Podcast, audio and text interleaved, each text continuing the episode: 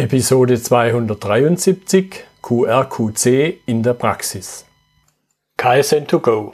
Herzlich willkommen zu dem Podcast für Lean-Interessierte, die in ihren Organisationen die kontinuierliche Verbesserung der Geschäftsprozesse und Abläufe anstreben, um Nutzen zu steigern, Ressourcenverbrauch zu reduzieren und damit Freiräume für echte Wertschöpfung zu schaffen, für mehr Erfolg durch Kunden- und Mitarbeiterzufriedenheit – höhere Produktivität durch mehr Effektivität und Effizienz an den Maschinen, im Außendienst, in den Büros bis zur Chefetage. Heute habe ich erfreulicherweise schon zum dritten Mal Peter Kartus bei mir im Podcastgespräch. Er ist der Inhaber der Sigma Consult Unternehmensberatung und unterstützt dabei Unternehmen mit Trainings, mit Coachings, wie sie Arbeitsunfälle, Qualitätsfehler, Produktionsunterbrechungen Nacharbeits- und Ausschusskosten vor allen Dingen wegen menschlichen Fehlern in den Griff bekommen können. Hallo, Herr Kartus. Ja, hallo, Herr Müller. Vielen Dank für die Einladung. Es freut mich, dass wir uns wieder mal bei einem Podcast hier treffen. Es ist ja schon das dritte Mal. Und ich bin gespannt auf das Thema von heute. Genau, das sind immer wieder spannende Themen dabei. Und hier bin ich auch wieder auf Sie aufmerksam geworden durch einen Blogbeitrag zum Thema QRQC. Und da könnte ich mir vorstellen, der ein oder andere kennt die Abkürzung jetzt gar nicht. Vielleicht sagen Sie erst mal, was sie überhaupt bedeutet und dann steigen wir langsam in das Thema ein. Ja, QRQC, das bedeutet im Klartext, äh, das ist, geht um Quick Response Quality Control. Das heißt, es geht hier darum, Probleme, speziell Qualitätsprobleme, aber auch andere Probleme schnell in den Griff zu bekommen, Probleme schnell zu lösen. Das kam ursprünglich von äh, Nissan Automotive, wurde von Valeo und dann von Foresia weiterentwickelt und war ursprünglich eingesetzt und gedacht, ähm, zu, damit äh, nicht konforme Teile, also Teile mit Defekten in der Produktion, mhm. an die mhm. nächsten Stationen weitergegeben werden. Das sollte, so ein Problem sollte schnell gelöst werden, wie gesagt, hier, damit der, der Produktionsfluss nicht unterbrochen wird. Ja, ja. ja Sie, Sie haben schon angedeutet, und ich kann mir vorstellen, der ein oder andere sieht vielleicht auch schon die erste Anwendung. Aber nochmal ganz konkret, auch runtergebrochen, wann kommt es zum Einsatz? Wir werden es dann sicher noch durch die ganze Episode durch vertiefen. Ja, das QRQC, wie gesagt, das wurde ursprünglich entwickelt äh, für die Produktion, um Probleme in der Produktion schnellstens zu beheben. Aber ähm, ich habe das äh, in dem Unternehmen, in dem ich das auch eingeführt habe, auch äh, gemerkt hier, man kann das nicht nur für solche Probleme in der Produktion sehr gut benutzen, das ist, äh, sondern man kann das auch für alle anderen Probleme benutzen, die in dem tagtäglichen Betrieb so auftauchen. Also mhm. zum Beispiel, wenn der Design Change Prozess nicht läuft hier, dass man da die Ursachen untersucht hier und möglichst schnell dann zu Verbesserungen kommen oder wenn Fehler in den Auftragspapieren laufend auftreten, dass man schnellstmöglich dann untersucht, woher kommt das, was sind so die Ursachen, um schnellstmöglich, wie gesagt, Verbesserungsmaßnahmen zu entwickeln und umzusetzen. Das kann man mhm. also QRQC im Prinzip für, für jede Art von Problemen in einem Unternehmen äh, nutzen. Ja, Jetzt könnte ich mir dann andererseits auch vorstellen, vielleicht der ein oder andere sagt, ja, Qualitätsprobleme, vielleicht haben wir sie gar nicht, aber Problemlösungsmethoden gibt es ja schon so viele. Und, und da könnte ich mir natürlich auch vorstellen, ist es spannend, sich mal das anzugucken. Wie grenzt sich QRQC gegenüber anderen Methoden ab? Und natürlich, wenn das jetzt vielleicht nicht so hundertprozentig scharf ist, werde ich in irgendeiner Form natürlich dann immer vielleicht vor dem Dilemma stehen, ja, was nehme ich jetzt? Wann nehme ich das eine, wann nehme ich das andere? Ja, also QRQC ist für mich keine Methode, ähnlich wie A3 Problemlösungen, der AD-Report oder die Six Sigma D-Mic, der Six Sigma D-Mic Prozess. Mhm. Ähm, ich sehe das Ganze in einem anderen Kontext. Äh, ich äh, bin ja Spezialist hier für das Thema äh, strukturierte Problemlösungen und ähm, das äh, da gehören zu, für mich drei Elemente dazu, damit das also funktioniert, damit also eine Problemlösung effektiv und effizient ist. Das ist erstens die Methode, wie mhm. zum Beispiel Six, Six, Six Sigma DMIC oder A3 oder PDCA. Das zweite, was Sie brauchen, Sie brauchen die richtigen Werkzeuge. Ja, äh, zum Beispiel Fischgrätendiagramm, 5Y-Technik oder Histogramm, Pareto, je nachdem, um was für ein Problem es sich handelt. Und das dritte Element, was meiner Ansicht nach hier sehr wichtig ist hier und nicht und teilweise nicht berücksichtigt wird von den Unternehmen, ist die Routine. Nämlich, wie setze ich das ein? Äh, und äh, das ist also QRQC, das ist für mich also mehr eine unterstützende Routine, damit der Problemlösungsprozess hier reibungslos und vor allen Dingen schnell äh, zu Ende gebracht wird. Ja, ja also, also eine Routine für mich hier, ja. ja da, da rennen Sie bei, bei mir persönlich äh, offene Türen ein. Gucken wir mal dann ganz konkret drauf, wie der Prozess und natürlich eben genau diese Routine, die Sie erwähnt haben, die ich ja immer wieder durchlaufe im Rahmen des Prozesses. Was muss man sich jetzt von A bis Z, von Anfang bis Ende, was muss man sich darunter vorstellen? So, also nehmen wir mal ein Beispiel in der Produktion. Da ist also ein Teildefekt hier. Das kann jetzt nicht an die nächste Station weitergegeben werden. Jetzt geht es darum, das überhaupt erstmal zu, zu visualisieren, äh, zu, zu melden, zu, zum, äh, zum transparent zu machen und ähm, da ist die, das ist die erste Stufe, nämlich ein Problem allgemein bekannt zu machen, damit jeder davon informiert wird. Das zweite ist hier, das entsprechend zu kommunizieren. Äh, kommunizieren bedeutet für mich, äh, das beispielsweise transparent machen und äh, und zum Beispiel an einer Tafel allen Beteiligten hier äh, bekannt machen, damit also jeder weiß, wir haben hier ein Problem, was mhm. noch nicht gelöst ist, so dass also alle ähm, die gleiche Sichtweise beziehungsweise hier ja den Druck sozusagen verspüren an diesem Problem, was dann hoffentlich auch dringend und gelöst werden muss hier, äh, dass also alle dieses Problem dann erkennen. Das zweite, äh, das dritte ist hier dann natürlich die Ursachenanalyse mit den entsprechenden Methoden, die hier anwendbar sind, um dann aber nach der äh, nach der Einführung bzw. der Umsetzung der Verbesserungsmaßnahmen, das ist der vierte Punkt, auch zu kontrollieren, ob diese Verbesserungsmaßnahme auch wirksam und nachhaltig ist. Hm. Das sind die vier Stufen für diesen QRQC-Prozess, äh, damit, wie gesagt, hier so schnell wie möglich hier ein Problem beseitigt wird, Ursachen analysiert werden, beziehungsweise hier auch Verbesserungsmaßnahmen entwickelt und umgesetzt werden. Hm.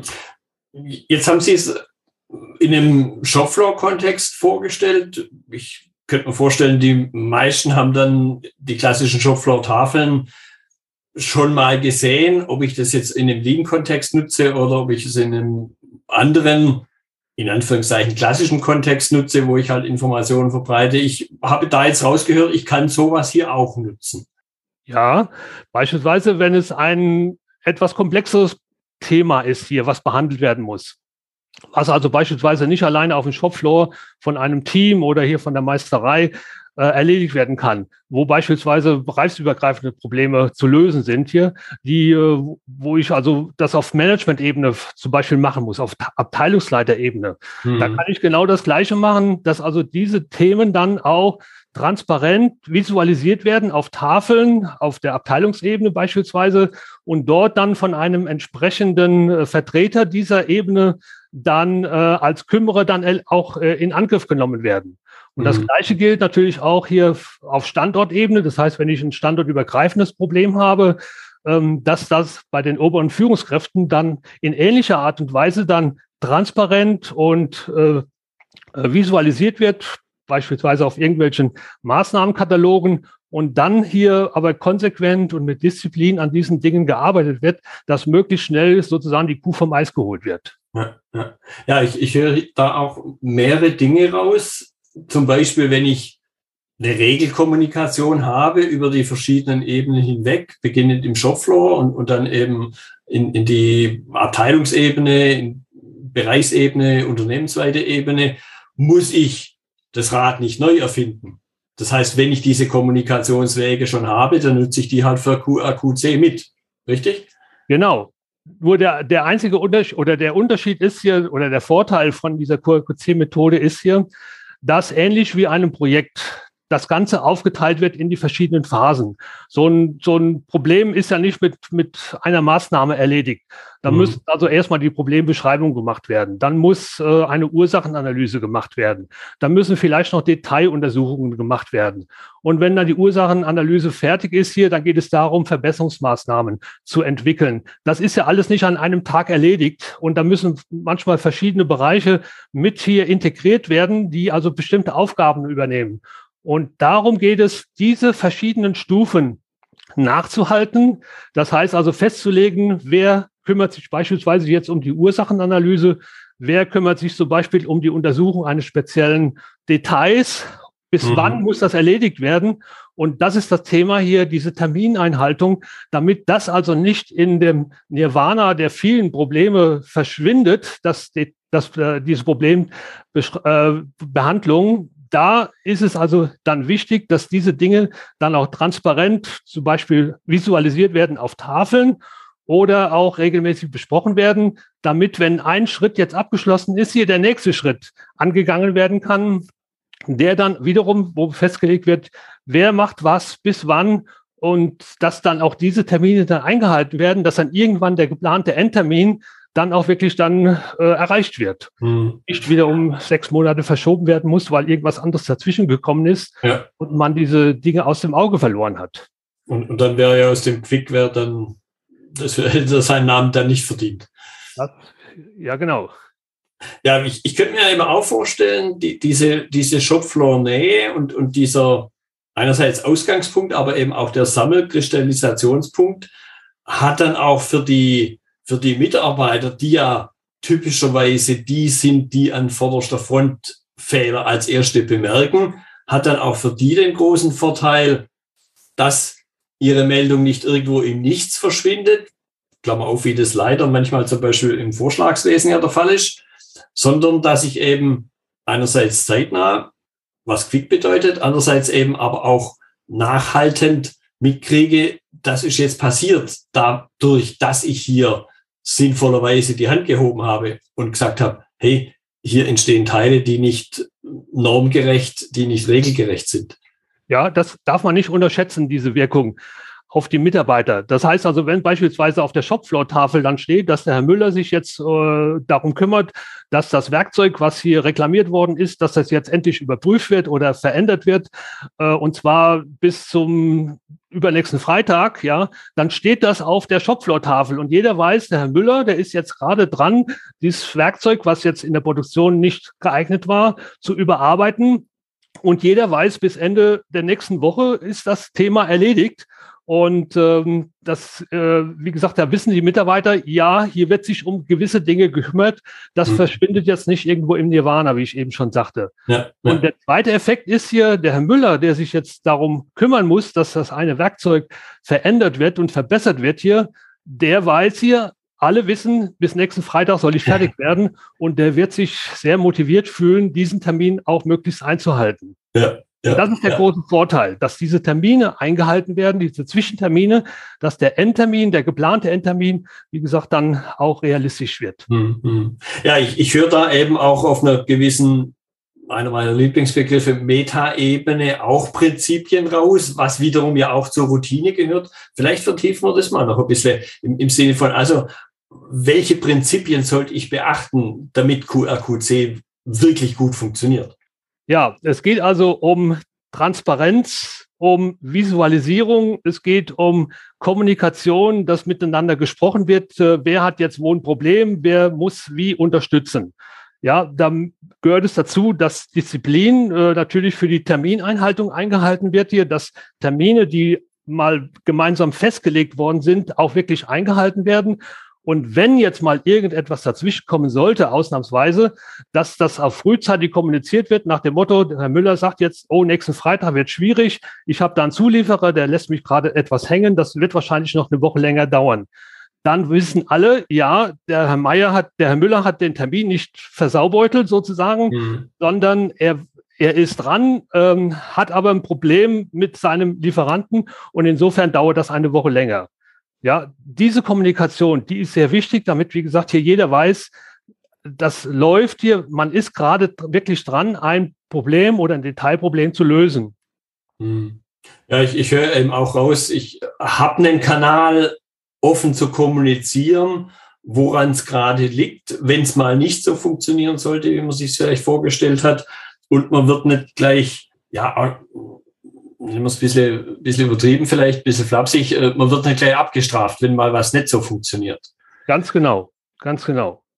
Ja, und äh, noch andere Prinzipien, das äh, zählen hier also nur, nur Fakten und keine Spekulationen oder Hypothesen. Mhm. Was ganz wichtig ist hier, ähm, das habe ich noch vergessen zu sagen hier, wenn jetzt ein Problem entdeckt worden ist, ist es ganz wichtig, dass das nicht am grünen Tisch alles behandelt wird, sondern dass alle Beteiligten vor Ort gehen und sich das wirklich mal anschauen, damit also jeder weiß, was denn da tatsächlich das Problem ist da. Und nicht, dass der eine meint, das ist das, äh, dass diese Ursache oder hat jene Auswirkung. Oder Sie wissen ja, wenn mehrere Leute zusammenkommen, die Sichtweisen sind immer teilweise sehr unterschiedlich. Und wenn jetzt aber alle mal das Objekt sich betrachten, um das es jetzt mhm. geht, wo ein Teil defekt ist oder fehlt oder was auch immer, dann haben alle die gleiche Sichtweise und äh, die Diskussionen über mögliche Ursachen oder, oder Auswirkungen und so weiter, die entfallen dann. Mhm. auch ein großer Vorteil. Und das ist, bedeutet aber, vor Ort zu gehen und sich vor Ort anzuschauen, was tatsächlich das Problem ist. Ja, ja. Gehört also auch zu den QRQC-Prinzipien. Ja, ja ich, ich höre da auf jeden Fall eben auch raus, dass es bestimmte Dinge gibt, auf die man achten sollte, im Sinne von, was passiert, wenn ich es nicht tue? Fallstricke, Stolpersteine, um es mal vielleicht so zu nennen, wenn wir auch, auch diesen Punkt mal präventiv noch ein bisschen vertiefen, auf was sollte ich also besonders achten? Ja, wie gesagt, äh, es äh, ist es notwendig, äh, sich vor Ort ein Bild zu machen, damit also jeder die gleiche Sichtweise hat, was denn wirklich das Problem ist. Ähm, die offene Kommunikation ähm, ist notwendig, wenn es jetzt bei der Ursachenanalyse darum geht, jetzt auch die wahren Ursachen herauszufinden, auch beispielsweise, wenn jetzt ein Fehler gemacht worden ist. Ah, nee, ich sage lieber, Fehler passiert. Fehler mhm. gemacht, Fehler passieren ja. Wenn ein Fehler passiert ist, ja, dass also hier untersucht wird, warum ist denn dieser Fehler passiert um äh, die wahren Ursachen für diesen Fehler zu analysieren und daraus dann die entsprechenden Schlüsse zu ziehen. Das heißt also, es sollte hier keine Tabus geben, auch wenn die Leichen, die im Keller liegen, schon dort lange versteckt worden sind. Nein, da müssen Sie natürlich jetzt hier auf den Tisch, um eine Lösung auszuarbeiten und umzusetzen, die das Problem auch wirklich dann auch löst am Ende. Ja, ich, ich höre da eben dann auch so ein Stichwort wie, wie Fehlerkultur raus, auch, auch dieses, dieses Verständnis dafür in der Regel, wie Sie es auch ausgedrückt haben, Fehler werden nicht gemacht, sondern Fehler passieren, weil im Kontext, im Prozess halt irgendwas nicht stimmt. Natürlich äh, mag ich zum Schluss eine greifende Hand finden, die, die da hingefasst hat oder nicht hingefasst hat, aber in der Regel steckt der Fehler eben ganz woanders. Ja, genau. Und äh, was ich auch empfehle, ist, ähm, dass das obere Management äh, sich drum kümmert, dass also dieser Prozess und diese Routine auch wirklich läuft. Dadurch, dass sie also dann auch öfters mal in der Produktion ähm, äh, sich aufhält und sich anschaut, was denn da passiert ist, äh, welche Maßnahmen da entwickelt worden ist, wie ist die Terminanhaltung, wie ist die Disziplin, bei der Termineinhaltung. Das ist also auch ein positiver Effekt hier, wenn das obere Management, äh, das heißt Werksleitung oder Standortleitung, mhm. sich vor Ort über diese Dinge informiert. Da bekommen die Mitarbeiter dann also auch mit, ja, unser Chef, der interessiert sich dafür, dass die Probleme, die wir haben und die unseren Produktionsprozess betreffen, dass das Management ein Interesse daran hat, diese Dinge so schnell wie möglich dann auch zu lösen. Mhm. mhm. Das gehört also auch dazu, dass äh, diese diese Schnelligkeit der Problemlösung auch wirklich erreicht wird. Ja. ja. Jetzt könnte, könnte ich mir auch wieder vorstellen, der ein oder andere Lean-Zuhörer, um, um die mal so zu bezeichnen, wird jetzt vielleicht so gedanklich abwinken und sagen, ah, Regelkommunikation machen wir doch, Shopfloor-Management machen wir doch, wir machen auch A3, wir machen, wenn es der Kunde will, machen wir auch 8, 8D. Und vielleicht so ein bisschen unausgesprochen die Frage im Raum steht, was habe ich davon, wenn ich jetzt vielleicht was Neues anfäng, anfange? Muss ich jetzt aufpassen, dass es nicht vielleicht zu Konkurrenzsituationen kommt, die im Extremfall meine Mitarbeiter verwirrt? Also wie ich eben sagte, eine effektive und effiziente Problemlösung besteht nicht nur aus den Methoden und den Werkzeugen, sondern auch einer entsprechenden Routine. Und jeder muss für sich selbst äh, äh, entscheiden beziehungsweise sich anschauen, wie zufrieden ist er denn mit dem gesamten Pro äh, Prozess äh, von dem Ent äh, Entstehen eines Problems bis zur endgültigen Problemlösung. Ja. Wenn das natürlich alles funktioniert und alle sind zufrieden und es gibt da keine Schwierigkeiten, dann besteht auch keine Notwendigkeit, jetzt an, diese, an diesem Prozedere etwas zu ändern. Aber ich bin jetzt beispielsweise in einem ähm, Beratungsprojekt drin, da ist genau das das Problem gewesen, dass also hier Probleme zwar entstanden sind, die wurden auch gemeldet, aber dann die weitere Bearbeitung, das hatte irgendwie nicht funktioniert. Mhm. Weil man von den anderen Problemen überrollt worden ist hier oder weil die Transparenz gefehlt hat. Und äh, ja, man war da also wirklich unzufrieden mit dem äh, Ergebnis. Das hat alles zu lange gedauert und die, die Ergebnisse waren auch nicht die Verbesserungsmaßnahmen waren auch nicht so wie erwartet. Und da könnte es jetzt eine Hilfe sein, hier sich eine Routine anzueignen, damit also die bestehenden Methoden, die brauchen also nicht verändert zu werden. Also wenn ich A3-Prozess äh, schon habe, dann, dann ist das eine hervorragende Sache.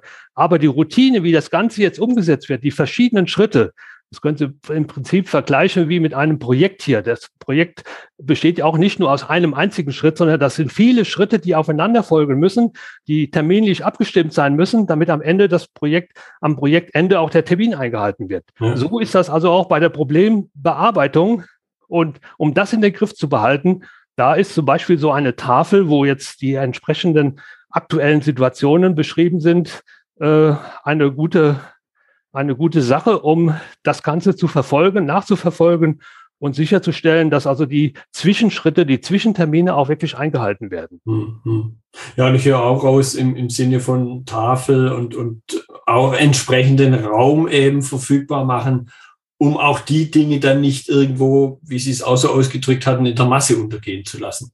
Genau, man muss ja jetzt nicht jedes kleine Bagatellproblem auf so eine Tafel schreiben da. Aber wenn es hier Probleme gibt hier, die schon etwas länger äh, da sind und die man jetzt mal endlich angehen will und äh, zu einer Lösung kommen will, dann äh, empfehle ich schon, dieses äh, zum Beispiel auch dann nachzuverfolgen und dass zum Beispiel hier ein entsprechender Kümmerer ähm, benannt ist ähnlich wie einem Projektmanager sozusagen, mhm. der sich dann um diese ganze Sache kümmert, äh, nicht alles alleine macht, sondern natürlich mit den verschiedenen Bereichen, die hier unterstützen müssen, ähm, dass er dann sozusagen hier die Hand über die gesamt, den gesamten Problemlösungsprozess hält und dafür sorgt hier, dass ein Schritt nach dem anderen auch wirklich hier äh, zeitgerecht abgearbeitet wird. Mhm. Ja, mhm. kann also eine gute Ergänzung sein. Das kann also äh, äh, ein guter Booster, um das, den Begriff jetzt auch hier mal zu verwenden, ein Booster sein für das Ideenmanagement, für das Vorschlagswesen oder für den Problemlösungsprozess, damit die Dinge auch wirklich dann in einer überschaubaren Zeit beendet werden. Ja, ja. ja mir kam auch hier wieder der, der Punkt, speziell wenn ich einen Produktionskontext mir angucke, wo ein Schichtmodell gefahren wird, egal ob es jetzt zwei oder drei Schichten sind, erlebe ich ganz oft, dass die Kommunikation zwischen den Schichten, weil man sich ja im Grunde gar nicht so gezielt treffen kann, dann durch entsprechende Tafeln, durch entsprechende Routine wiederum ja. noch besser laufen kann, wie wenn man sich halt vielleicht nur auf dem Weg äh, zur, zur Umkleidekabine sieht. Ja, und so eine Tafel, äh, so, äh, so altbacken das klingt, äh, in der Zeit der Digitalisierung, hat natürlich auch entsprechende Vorteile. Ja, Also was ich festgestellt habe, ist, dass wenn solche elektronischen Listen geführt werden, so Excel-Listen mit den vielen Maßnahmen, da schauen im Prinzip die Leute nicht rein, wenn sie in der Produktion arbeiten da. Ja. Ja, sondern da schaut man dann einmal im Monat rein, wenn, wenn ein, ein offizielles Meeting ist, dann, aber die Leute haben sehr große Respekt oder wie soll ich sagen, äh, schauen nicht in diese Excel-Listen rein, in diese elektronischen Maßnahmenpläne. Aber wenn jetzt so eine Tafel in der Produktion ist, wo jeden Tag jeder vorbeiläuft hier, der ein Blick auf diese Tafel beispielsweise und jeder weiß sofort, äh, es läuft oder es läuft irgendwo nicht, da ist ein Termin überschritten worden und ähm, dann muss natürlich jemand äh, natürlich sofort eingreifen und gucken, was ist hier los, warum ist der gesamte Prozess unterbrochen. Also so eine Tafel hat äh, vor allen Dingen im Shopfloor eine große Wirkung und kann äh, sehr, sehr viel dabei helfen. Mhm. Jetzt, jetzt hatten Sie mir im Vorfeld, und das ist vielleicht so, so der, ja, ich gucke mal ein bisschen in Richtung Uhr, auch, der letzte Punkt, den ich sehr spannend fand, wie ich eben QRQC auch in ein größeres Bild noch rein integriere, da unter dem Stichwort FMEA, Prozess FMEA. Wenn wir vielleicht das zum Abschluss noch ein bisschen vertiefen. Ja, ähm, also was ich gemacht habe, ist, ähm, dass ich, äh, wenn eine QRQC ähm, durchgeführt worden ist, ich nenne es jetzt mal, wir haben, wir haben das so genannt, äh, wir machen jetzt eine QRQC, das heißt also eine Problem, ähm, Problemlösung mit Unterstützung der Routine QRQC, haben wir gesagt, mhm. das, jetzt machen wir eine QRQC, dass man, äh, wenn, wenn so etwas gemacht wird, dieses auch nachher dokumentiert. Ja. Und da kann man sich zum Beispiel vorstellen, wie ein 8D-Report auf einer DIN A4-Seite, dass die gesamten Phasen dieses Problemlösungsprozesses, also angefangen von der Problembeschreibung über die äh, Dokumentation der Ursachenanalyse, was die Haupteinflussgrößen gewesen sind, die zu dem Problem geführt haben, dann die Verbesserungsmaßnahmen beschrieben hat, wer was wo gemacht hat und letztendlich auch äh, bestätigt worden ist, dass die Verbesserungsmaßnahmen auch wirksam und nachhaltig waren. Wenn man das auf einem DIN A4-Blatt, da gibt es ein Excel-Blatt, habe ich da, wer möchte, kann sich mal mit mir in Verbindung setzen, kann ich Ihnen das zur Verfügung stellen, auf einem Excel-Blatt diese Informationen zu sammeln und diese dann zu archivieren. Mhm. Das hat den großen Vorteil, dass wenn nach einem halben Jahr beispielsweise ein ähnlicher Fall auftaucht, kann man sich hier nochmal informieren nach dem Motto, was war denn seine Zeit vor einem halben Jahr passiert? Was waren da die Ursachen? Was, war, was wurden da an Verbesserungsmaßnahmen gemacht? Und so bekommt man dann nach und nach eine Datenbasis, die Sie dann auch nutzen können, um beispielsweise neue Projekte zu planen oder im, im Rahmen einer FMEA diese Informationen zu nutzen, wenn es dann darum geht, mögliche Fehlerursachen, die Häufigkeit, die Fehlerfolgen und so weiter zu bewerten, dann haben Sie eine stabilere Datenbasis, als wenn Sie jetzt äh, diese, diese Dinge äh, auf sehr theoretisch und äh, ohne irgendwelche Hintergrundinformationen äh, bewerten müssen bei so einer FMEA. Das ist immer mhm. die Schwierigkeit, wenn es darum geht, ja, wie häufig kommt denn so ein Fehler vor und äh, was sind die Fehlerfolgen? Hier hätten Sie dann, wenn Sie das also entsprechend dokumentieren und archivieren, einen Hinweis darauf, was ist früher bei uns in der Produktion passiert, beziehungsweise in unserem Unternehmen und was kann jetzt bei einem neuen Produktionsprozess, den wir jetzt hier planen, unter Umständen vorkommen und dann im Rahmen einer Prozess-FMR untersucht werden. Ja, und ich komme eben da auch wieder auf, auf einer, nennen wir es mal, übergeordneten Ebene, auch da wieder weg von den Meinungen, ja. von den vagen Ansichten, von dem, ja, in der Vergangenheit vielleicht mal gewesen, sondern ich habe die harten Fakten. Genau, das ist der große Vorteil. Wie gesagt, hier, wenn man dann diese Dinge auch mal, äh, wenn man da mal nachlesen kann, weil man sie gesammelt hat. Und das sind dann wirklich auch Fakten, wie Sie sagen hier, mit denen man dann was anfangen kann und kann besser abschätzen über eine Risiko, ähm, über ein Risikomanagement. Was muss ich dann bei einem neuen Prozess dann beispielsweise beachten? Mhm. Das kann ich aber nicht nur bei der FMBA machen, sondern das ist auch hervorragend geeignet aus dem Bereich Arbeitssicherheit, wenn es um die Gefährdungsbeurteilung geht. Die müssen Sie ja immer machen. Mhm. Ja, auch darum, um äh, mögliche Fehlerfolgen, Häufigkeiten und Entdeckbarkeit und so weiter zu bewerten. Hier hätten Sie dann entsprechende Informationen, was denn tatsächlich so in dem letzten Jahr oder in den letzten zwei, drei, vier, fünf Jahren, je nachdem, wie lange Sie das schon machen, dann bei Ihnen vorgekommen ist, wenn Sie das denn auch dokumentiert und archiviert haben. Ja. Das ist der große Vorteil. Ja. Ja, und es gilt auch hier wieder die, die alte Regel, Natürlich wäre es schön gewesen, wenn man schon vor 10, 20 Jahren mit einer Sache angefangen hat, aber der zweitbeste Weg ist immer noch eben es heute zu tun, das Anfangen. Genau. Man kann ja immer anfangen, sich zu verbessern. Ja. Das war ein, ein, gutes, ein gutes Schlusswort, auch wenn wir jetzt in dem Sinne am Ende sind. Herr Kartus, ich danke Ihnen für die interessanten äh, Einblicke in eine Methode, die mir zwar nicht völlig fremd war, aber ich sie bisher so aktiv nicht gepflegt habe.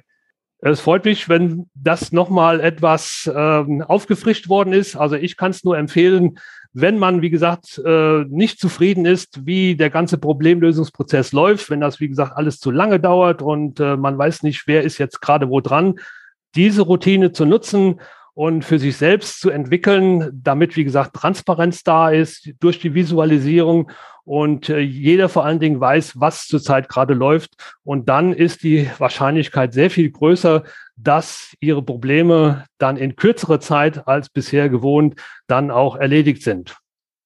Prima, das war nochmal eine schöne Zusammenfassung. Ich bin Götz Müller und das war KSN2Go. Vielen Dank fürs Zuhören und Ihr Interesse. Ich wünsche Ihnen eine gute Zeit bis zur nächsten Episode. Und denken Sie immer daran, bei allem, was Sie tun oder lassen, das Leben ist viel zu kurz, um es mit Verschwendung zu verbringen.